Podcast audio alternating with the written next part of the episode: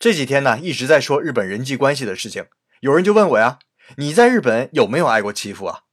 在这里啊，我可以很负责任的告诉大家，我来日本十二年了，从来没感受过日本人的歧视。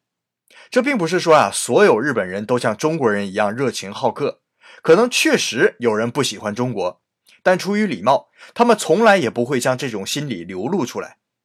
当面把自己的不满情绪表现出来，这在日本人中是非常失礼的行为。也有人说啊，日本人就是岛国心理，很排外的。其实啊，我认为这不是排外，而是一种强烈的自我保护意识。对于他们不熟悉、不了解的人和物，会首先选择冷漠。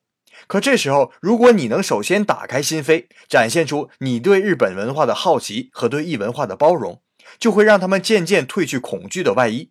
这时候你会发现，日本人其实还是很好相处的。